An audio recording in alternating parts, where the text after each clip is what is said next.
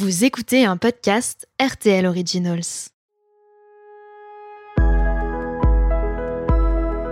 Devenir mère pour la première fois. Le devenir pour la quatrième. Être une jeune mère ou mère sur le tard. Parvenir à fédérer une famille recomposée. Faire un bébé toute seule. Qui sont ces nouvelles mères? Comment endosse-t-on ce rôle qui bouleverse notre vie et toutes nos idées reçues? Je suis Sidonie Bonnec. Et je suis Marie Drucker. Vous écoutez Nouvelle Mère. Nous sommes toutes les deux de jeunes mamans. Nous en avons d'ailleurs fait un livre, Maman pour le meilleur et pour le reste, publié aux éditions Fayard. Dans celui-ci, nous partageons nos expériences personnelles, nous échangeons nos conseils. Et pour ce podcast, nous avons choisi d'aller à la rencontre d'autres mères, au parcours singulier. Des femmes incroyables qui ont fait des choix forts pour remplir ce rôle souvent magique, mais pas toujours.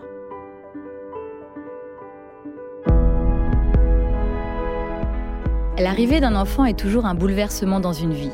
Mais pour Céline, devenir mère fut un déclic, une prise de conscience qui a entraîné de nombreux changements dans sa vie professionnelle et personnelle. C'est une euh, expérience extraordinaire d'avoir des enfants. Euh, ça nous apprend, on, les aide, on les accompagne à grandir, mais ça nous, ça nous fait grandir, je trouve aussi, énormément. Céline a 38 ans et elle est mariée à Damien. Ils sont ensemble depuis 10 ans. Ils ont deux filles, Louise, 4 ans, et Romane, 1 an. Après la naissance de son aîné, Céline prend conscience que son métier dans l'événementiel ne l'épanouit plus. Elle décide alors d'arrêter de travailler pour trouver un nouveau souffle. Elle met à profit ce temps pour réfléchir à la mère qu'elle a envie d'être. Et c'est grâce à ce moment d'introspection que Céline a pu se mettre à l'écoute de ses enfants. Les enfants euh, m'ont révélé, je crois, à moi-même. Euh, oui, je le dis, mes enfants, ce sont euh, comme mes maîtres. Elle décide de leur consacrer le plus de temps possible. Et avec son mari, ils choisissent de les élever selon les principes de l'éducation positive et bienveillante. Une éducation qui utilise des méthodes et des règles très différentes de celles pratiquées par la génération de leurs parents. Faut lâcher du lest, faut lâcher prise.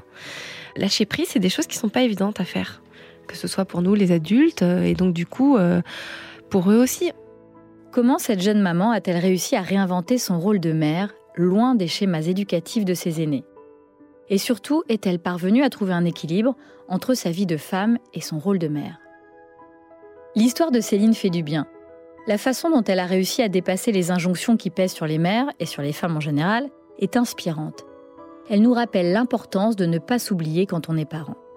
Et cette histoire, je suis heureuse de la partager avec vous dans Nouvelle Mère.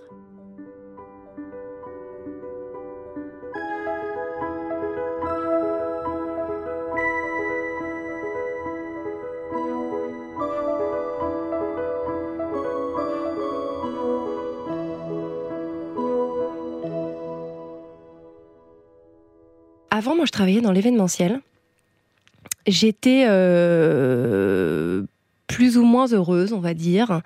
Euh, j'ai fait ça pendant une dizaine d'années. Avant, je travaillais dans, le cinéma, mais euh, pendant dix ans, j'ai travaillé dans l'événementiel. Et euh, c'est vrai que j'aspirais à autre chose.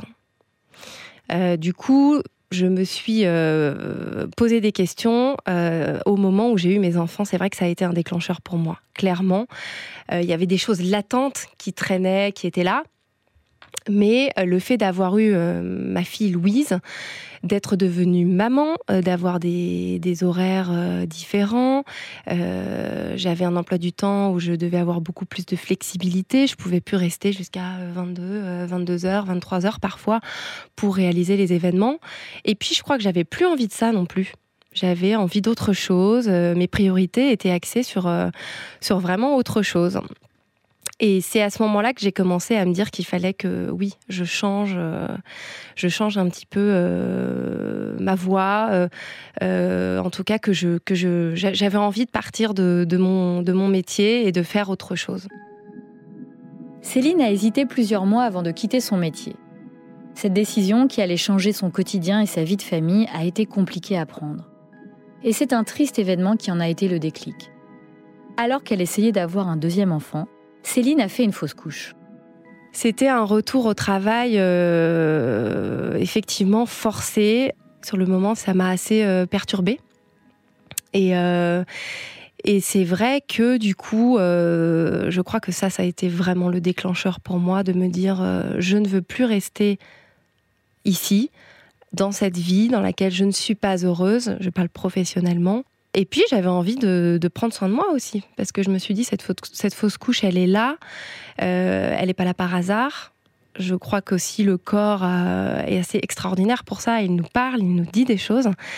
Et je crois que j'avais envie de m'écouter à ce moment-là. Du coup, je très vite, voilà, j'ai décidé de négocier mon départ dans mon entreprise ce qui m'a pris à peu près euh, 3-4 mois. Ensuite, j'avais pas. Je sais qu'il y a des femmes comme ça qui, qui ont tout de suite envie de refaire un enfant très rapidement. C'était pas du tout mon cas. J'avais besoin de laisser mon corps en repos, euh, de laisser mon corps, mon esprit, etc. J'avais besoin d'une pause en fait. Donc j'ai négocié mon départ. J'ai pris ma pause, j'ai pris le temps qu'il me fallait pour moi. Et puis ensuite, quand j'ai senti que c'était le bon moment, on s'est dit, allez, on, se relance un petit peu dans l'aventure de ce deuxième. Et Roman est arrivé finalement très rapidement. Je, pense aussi que le corps là-dessus est extraordinaire et que euh, les choses viennent euh, quand euh, c'est le bon moment. Céline se fait accompagner et suit un programme de bilan personnel et professionnel. Quand Roman est né, je m'en suis occupée pendant 5-6 mois au début et j'ai repris tout doucement cette démarche que j'avais entreprise pour démarrer une introspection et de voir dans quelle direction euh, j'allais euh, j'allais aller. Il fallait que j'aille chercher au fond de moi ce que j'avais dans mes tripes, aller réouvrir un petit peu la boîte de Pandore et puis euh, me reconnecter à moi, me redécouvrir tout simplement, parce que je pense que j'étais à contre-nature pendant des années et que je m'écoutais pas et là, je pense que quand on fait ce travail-là, on s'écoute, on va chercher au fond de nous euh, ses forces, euh, ses faiblesses, euh, accepter aussi tout ça, la part de lumière et d'ombre qui est en nous. Parce qu'elle a fait le point sur ce qu'elle voulait personnellement, professionnellement, Céline a pu trouver sa juste place de maman. Mais avant d'être tout à fait à l'aise dans ce rôle, comme beaucoup d'entre nous, il a fallu qu'elle se départisse de l'image de mère parfaite, souvent imposée par la société je l'idéalisais finalement cette vie de maman, comme beaucoup de, parents, je pense, on idéalise ça.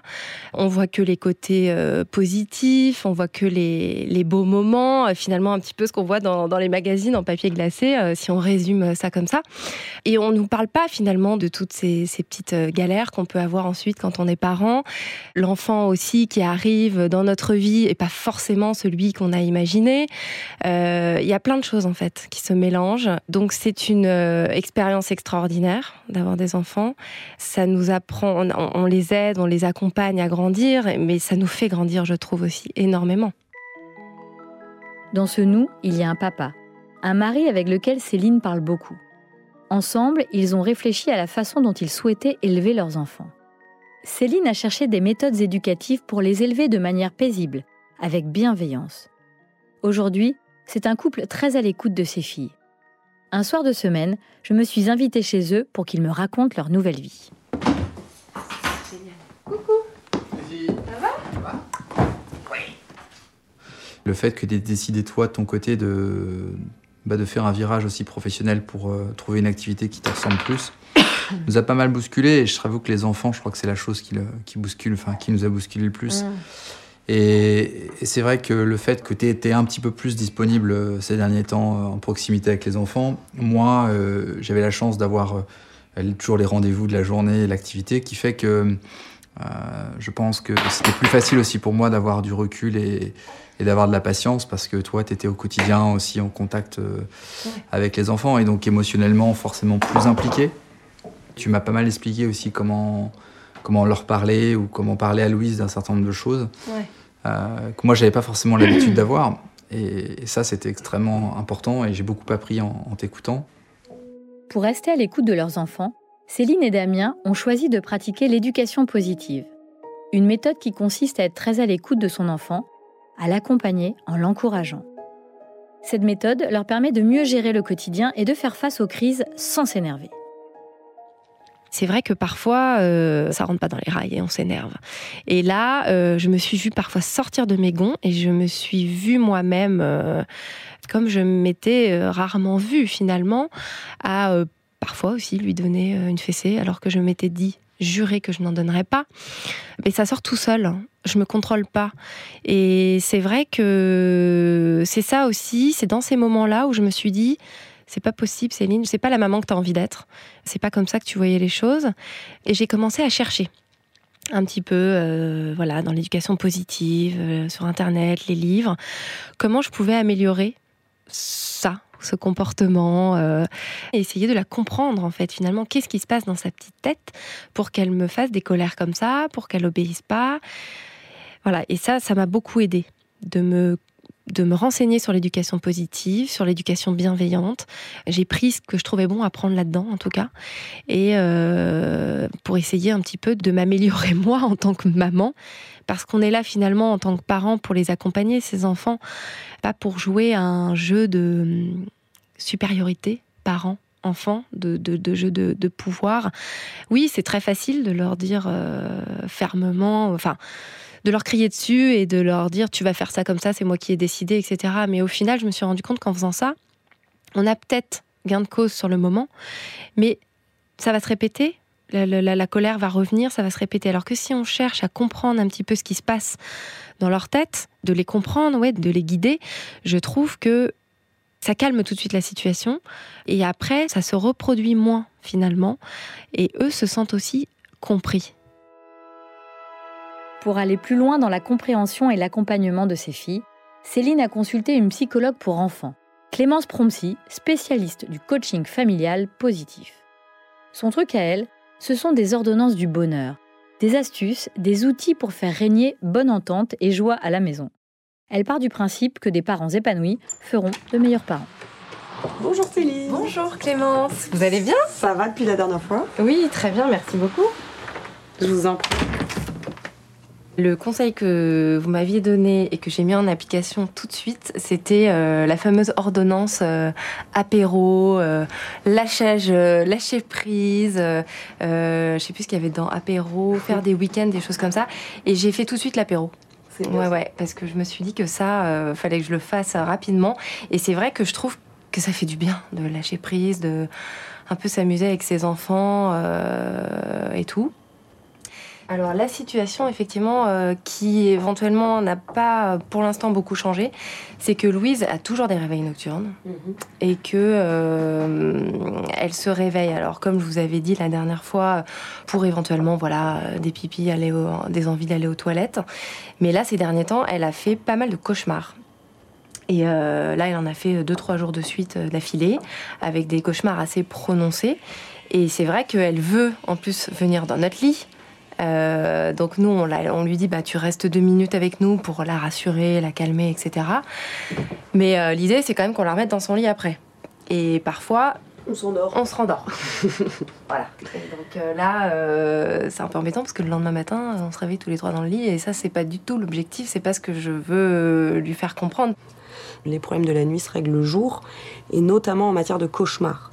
Donc l'idée, c'est pas forcément de trouver la bonne attitude parfaite à 4 heures du matin que vous vous soyez endormi, qu'elle ait passé la nuit dans votre lit, franchement, il n'y a pas de drame euh, apocalyptique. Hein.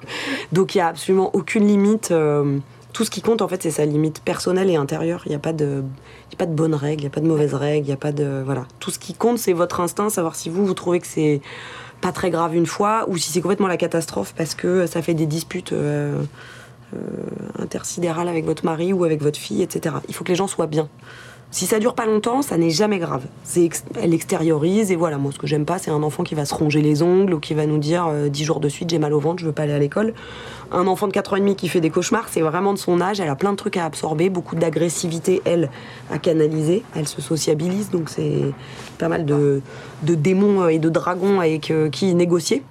Par contre, la seule chose qui pourrait compter, c'est quand même de vérifier euh, au niveau de ses cauchemars, c'est s'il n'y a pas de soucis à l'école. moi, ça me semble purement oedipien, en mode est-ce que je peux dormir dans votre lit et je suis dévorée par des questions et des choses un peu compliquées. Euh, une des autres solutions, c'est de lui faire passer une journée, pourquoi pas même un week-end, avec le parent qu'elle voit le moins. Que ce soit maman ou papa, s'il y en a un qu'elle voit pas assez, ou peut-être vous, suite à la, naissance de Romane, elle aurait besoin de se refaire un kiff en tête à tête amoureux avec maman. Euh, si voilà, si son réservoir avait besoin d'être un petit peu rempli, et auquel cas on fait une sortie qui est pas je t'emmène faire du toboggan et je, l'adulte court après l'enfant pour lui faire plaisir, mais plutôt l'inverse. Je te sors un peu comme une petite sœur ou comme, euh, comme une grande. Quoi comme activité par exemple Un truc qui vous fait plaisir à vous. Alors bien sûr, dans lequel on va être très respectueux, elle, de son âge, mais euh, je sais pas moi si c'est euh, de vous jeter dans un TGV, d'aller voir euh, sa marraine, votre meilleure amie, et de l'inclure vraiment dans votre programme ou d'aller faire, euh, je sais pas, un- je sais pas ce que vous aimez, mais tout ce que vous aimerez, tout ce qui pourra Ou vous, au restaurant mais un restaurant qui vous plaît un peu à vous. Oui, oui, d'accord. Pour Céline, ces recommandations vont dans le sens de la réflexion qu'elle mène avec son mari. Savoir prendre du temps pour elle, appliquer ses ordonnances de bonheur et lâcher prise, ce sont des petits gestes qui lui permettent d'être plus apaisée avec ses filles. Après la séance avec la psychologue, Céline débriefe avec Damien.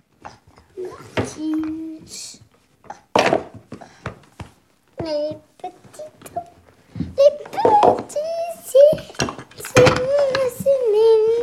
petits. Euh, J'ai vu Clémence Prompsy cet après-midi. Je lui ai parlé un petit peu des hum, cauchemars que Louise avait fait ces trois dernières nuits. Qu'est-ce qu'elle en pense de ça, justement? Et elle dit que, euh, en fait, finalement, il n'y a pas vraiment de sujet là-dessus, que c'est pas très grave, quoi, que ça, ça passera évidemment.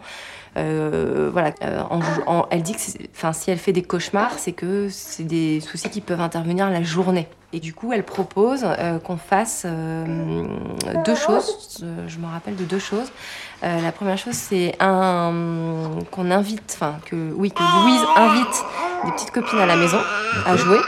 Et l'autre chose aussi qu'elle proposait et qui je pense serait pas mal que tu fasses avec elle du coup, c'est de passer une journée de grand avec elle, que tu Ah, c'est une bonne l'emmènes. idée, ça. C'est une bonne idée, mais, mais je sais pas, faire quelque chose que toi t'as envie de faire pour toi. Un ok, truc de une balade grand. aussi dans, dans la nature, comme j'aime bien faire, le sport. Ouais, voilà, ou un, jeu- Ouais. un Ouais. jogging. L'emmènes. je le fais en marchant. quoi. Ça va être sympa ça. Donc, euh, donc un peu de patience et un peu de d'activité avec euh, plus avec moi aussi. Et donc là, elle te recommande quoi par rapport à ça? C'est-à-dire que ça a une influence sur l'émotion? Oui, le complexe. Attends, vas-y. Je te laisse la petite. Ensemble, Céline et son mari Damien réinventent leur rôle de parents, mais sans s'oublier. Et ils m'ont raconté que cette démarche n'était pas forcément comprise par leur famille ou leurs amis. L'autre jour, on était euh, euh, chez mon frère et mon aînée Louise commence à jouer avec la doudoune de ma mère. Bon, il se trouve que mon père me dit Tu as vu ta fille qui joue avec la doudoune, etc. Euh, là, c'est peut-être pas bien, elle est en train de, faire le ménage en même temps. Je lui dis Oui, bon, bah, c'est pas très grave, etc.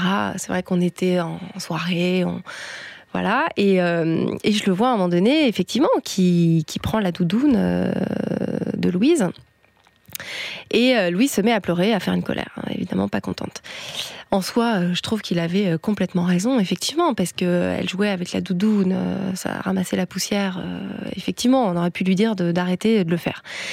Mais je trouve que c'était juste la manière de lui dire qui aurait pu être différente. Et je lui dis, tu vois, tu aurais pu lui expliquer juste pourquoi tu lui enlèves la doudoune, plutôt que de lui retirer des mains comme ça. euh, elle n'a pas compris, en fait, finalement. Et c'est pour ça qu'elle pleure, c'est pour ça qu'elle se met en colère.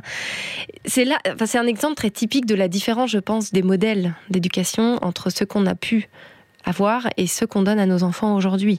On est vraiment dans cette démarche de je t'explique pourquoi je fais ça, même si oui, ça prend du temps, ça demande de la patience et du temps et qu'on l'a pas toujours. D'ailleurs, on l'a vraiment pas souvent, mais et puis ça demande aussi d'être euh, euh, d'être euh, apte à le faire. Je veux dire par là.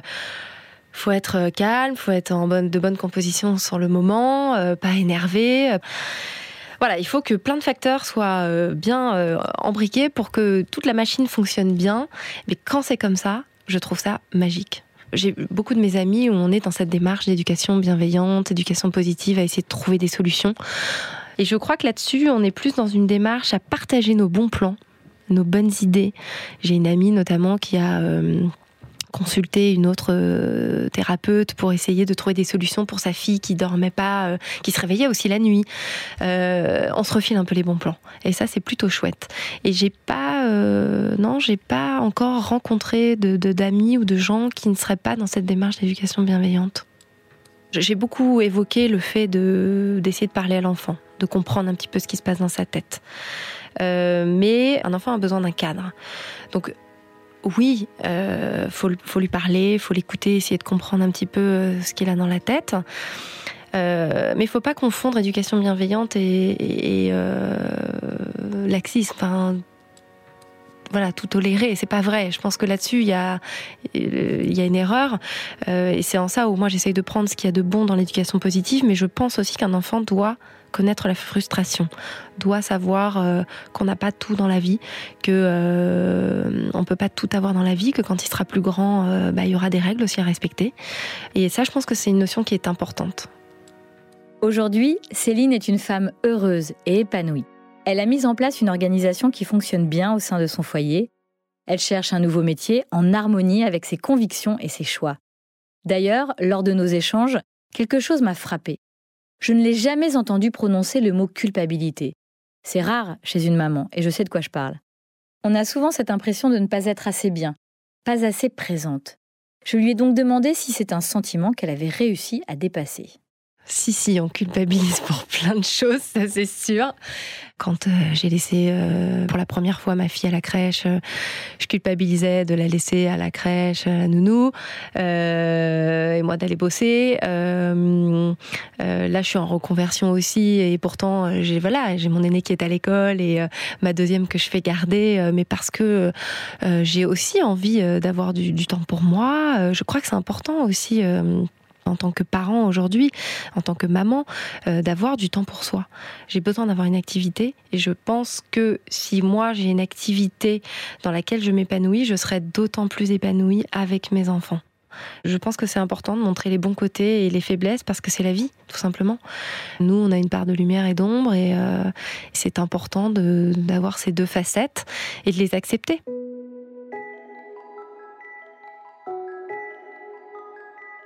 Oui, je le dis, mes enfants, ce sont, ce sont euh, comme mes maîtres. euh, C'est, j'ai l'impression qu'ils m'en apprennent plus sur moi que eux, je ne leur en apprends. Je crois qu'aussi, euh, peut-être, j'ai vu en ma fille euh, aînée, moi petite.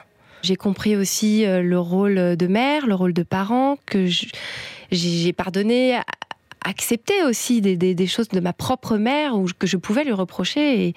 Et, quand on voit ce que c'est le, le- le rôle d'être maman, que c'est vraiment euh, pas évident, on n'a pas le mode d'emploi, euh, on nous le donne pas, euh, ça s'apprend sur le tard, c'est vraiment pas évident. J'ai envie d'être une modèle de femme qui a confiance en elle, qui se réalise en tant que maman, mais aussi professionnellement, d'une femme euh, qui affirme et assume ses choix, qui va de l'avant, mais qui a aussi ses doutes et qui est aussi un peu fragile et qui se remet en question, parce que je pense que c'est une vraie qualité aussi de savoir se remettre en question pour avancer et essayer de tirer le meilleur de soi-même.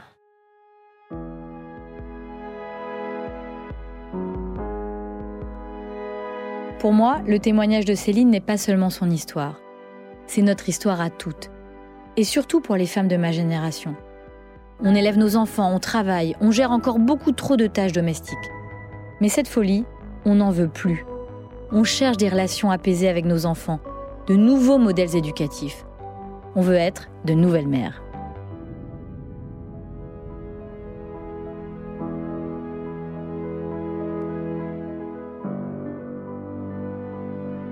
Venez d'écouter le deuxième épisode de Nouvelle Mère. C'était l'histoire de Céline.